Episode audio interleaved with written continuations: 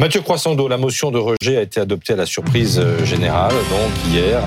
Le projet de loi immigration ne sera donc pas examiné euh, à l'Assemblée.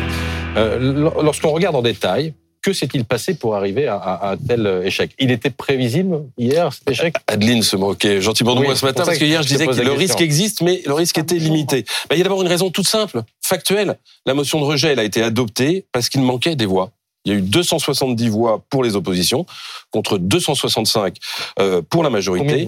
C'est d'autant plus idiot qu'il y avait 9 voix du camp présidentiel qui ont manqué à l'appel. 5 députés Renaissance, 3 députés Modem, un député Horizon n'ont pas voté, alors que le gouvernement... volontairement ou ce sont... Alors certains étaient à l'étranger, mais je vous explique, voilà, le gouvernement avait pourtant battu le rappel, hein, il avait dit tout le monde doit être là, euh, et alors quand on entend les raisons, il y en a qui étaient députés de, des Français de l'étranger, donc qui n'étaient pas, qui étaient pas en France, il y en a deux d'entre eux qui ont, euh, des députés pour le coup de, de, de l'Hexagone, qui ont envoyé leur délégation de vote, mais ici, ils sont mal pris. Du coup, elle n'a pas été euh, validée. Une qui était sur le terrain avec qui? Avec Emmanuel Macron, s'il vous plaît, qui était en déplacement à Toulouse. Ah. Et Airbus et qui a préféré ne pas aller à l'Assemblée.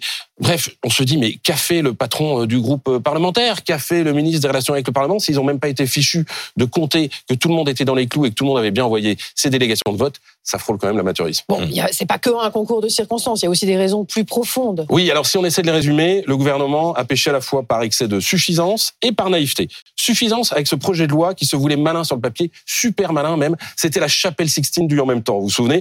Faire voter par la droite les mesures les plus dures sur l'immigration, faire voter par la gauche les mesures les plus favorables pour l'intégration. Le gouvernement pensait diviser ses opposants. Ça a abouti à un seul résultat, en fait. Ça a additionné les mécontentements. Suffisance aussi dans la façon dont les débats ont été lancés. Vous vous souvenez, façon politique pour les nuls. On va être gentil avec les gentils, méchant avec les méchants. Mmh. Et quand vous prenez les gens pour des idiots, il ne manque jamais une occasion de vous le rappeler. Suffisance enfin euh, dans la façon dont ce combat a été personnalisé euh, par euh, Gérald Darmanin, le ministre de l'Intérieur, que ses amis surnommaient Darmanin. On allait voir ce qu'on allait voir.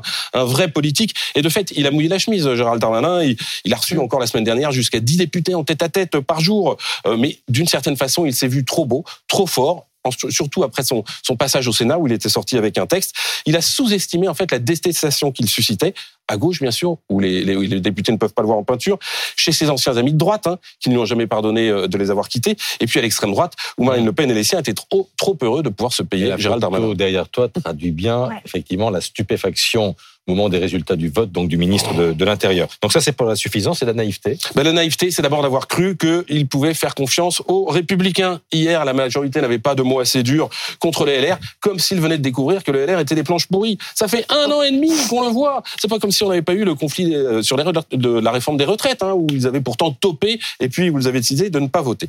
Naïveté aussi d'avoir cru que le soutien de l'opinion empêcherait les oppositions de, de, voter cette motion de rejet. Et c'est vrai que c'est un paradoxe, hein, parce qu'on a eu un texte très impopulaire celui sur les retraites, qui est passé au forceps avec le 49.3, et là un texte dont toutes les mesures étaient plutôt plébiscitées dans les sondages, qui se fait retoquer. Et puis enfin, dernière chose, naïveté d'avoir cru pouvoir malmener le Parlement à coup de 49.3, à coup de procédure, sans jamais devoir le payer un jour.